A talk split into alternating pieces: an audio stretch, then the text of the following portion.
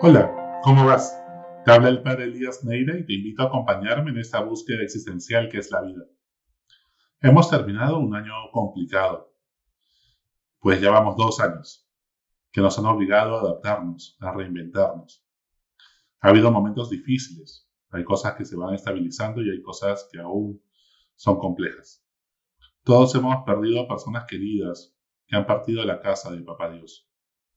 Nos hemos acostumbrado a vivir en la incertidumbre, algunos en la soledad. Seguramente estamos cansados, un poco hastiados o agotados de todo esto.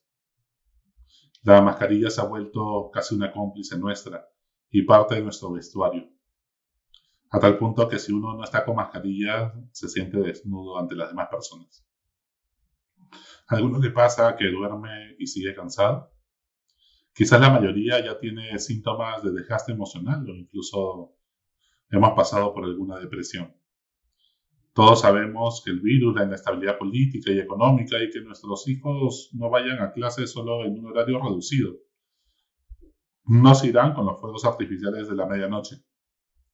Seguramente aún tendremos grandes desafíos este año que viene, pero también hemos tenido grandes aprendizajes para la vida Hemos reaprendido a disfrutar las cosas sencillas de la vida familiar y a ser más empáticos, solidarios y agradecidos con lo que Dios nos ha dado.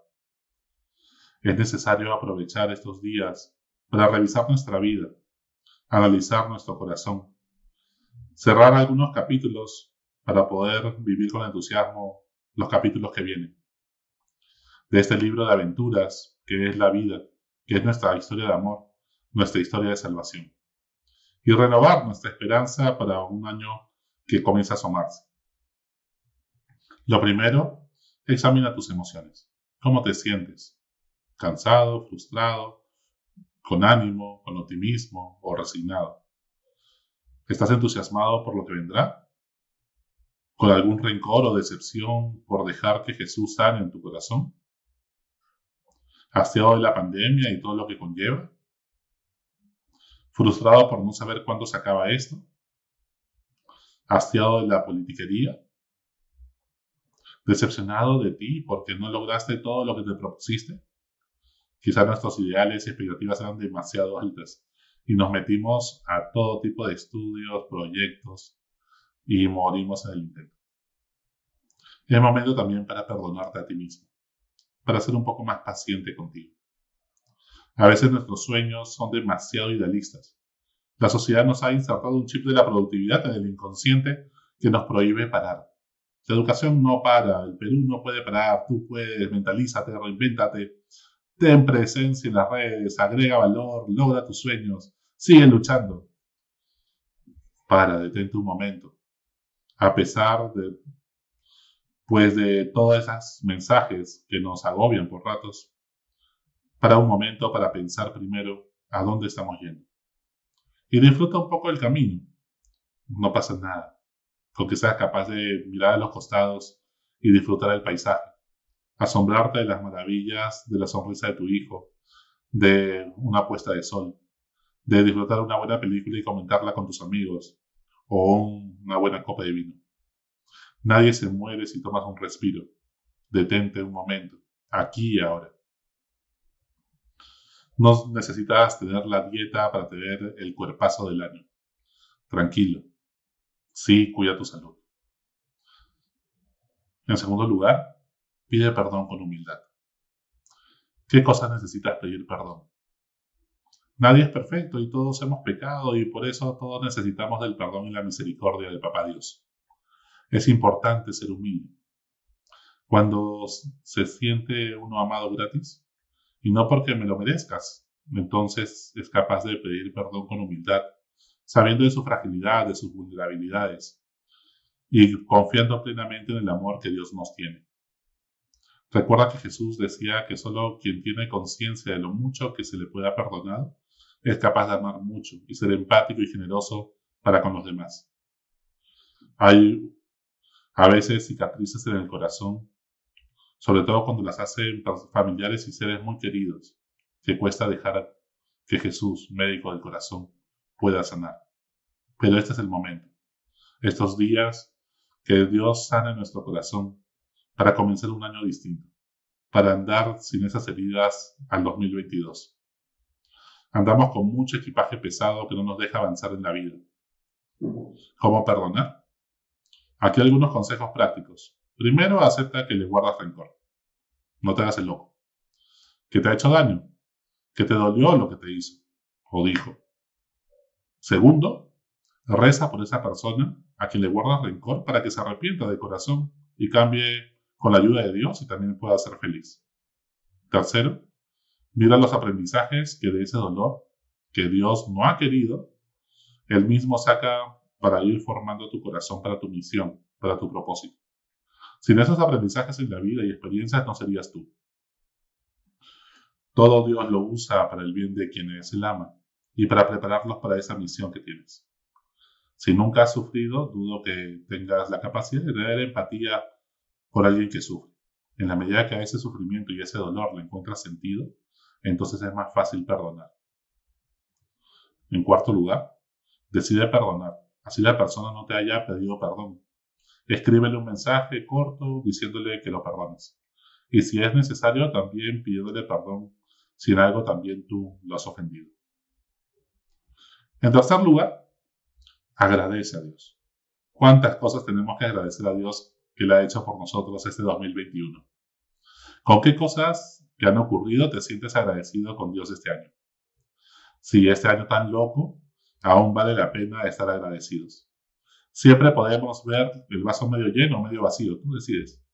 ¿Qué cosas en tu vida han pasado que no puede haber coincidencias, sino que realmente tiene que haber sido la mano de Dios providencial que va escribiendo derecho en renglones torcidos.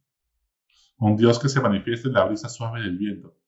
Que si no estás aquí ahora, sino viviendo deprisa, adormecido, anestesiado, ¿no? Suipeando diferentes videos de TikTok o haciendo maratones de Netflix y no te percatas del presente, de la presencia de Dios, de cómo va actuando en tu vida.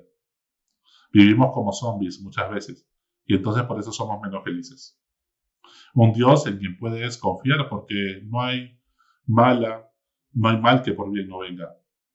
Conecta los puntos de tu historia. Fíjate en este 2021 dónde está la mano de Dios y mira cuánto tenemos que agradecer a pesar de todo. En cuarto lugar, toma conciencia de los aprendizajes que has adquirido de cara a tu misión, a tu propósito. ¿Cómo te ha ido este año 2021? ¿Qué cosas has aprendido? ¿Eres una mejor persona que hace un año? Sin dudas, será un año que nadie olvidará.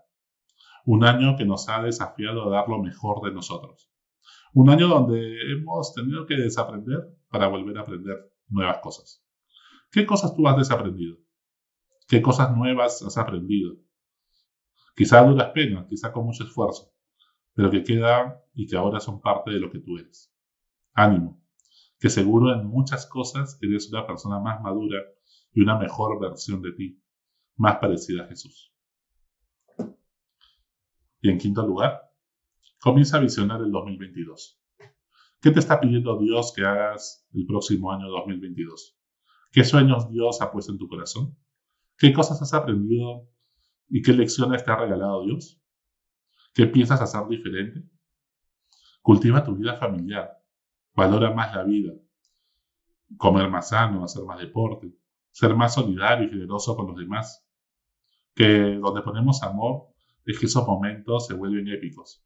El amor es lo que lo transforma todo. Así sea las cosas sencillas, ordinarias de la vida, cotidianas.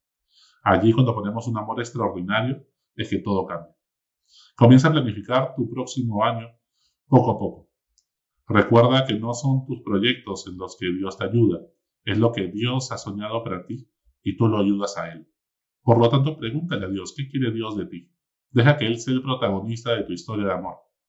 Y disfrutarás un poco más el camino en vez de estresarte y angustiarte tanto pensando que tú tienes que controlar y agarrar angustiado el timón.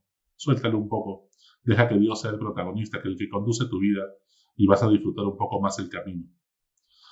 Pues no se trata de que pedirle a Dios y rezar para que Él nos ayude con mi proyecto.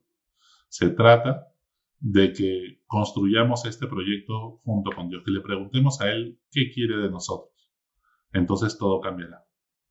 Y para terminar, pues la Madre Teresa de Calcuta decía una oración que a mí me gustaba mucho.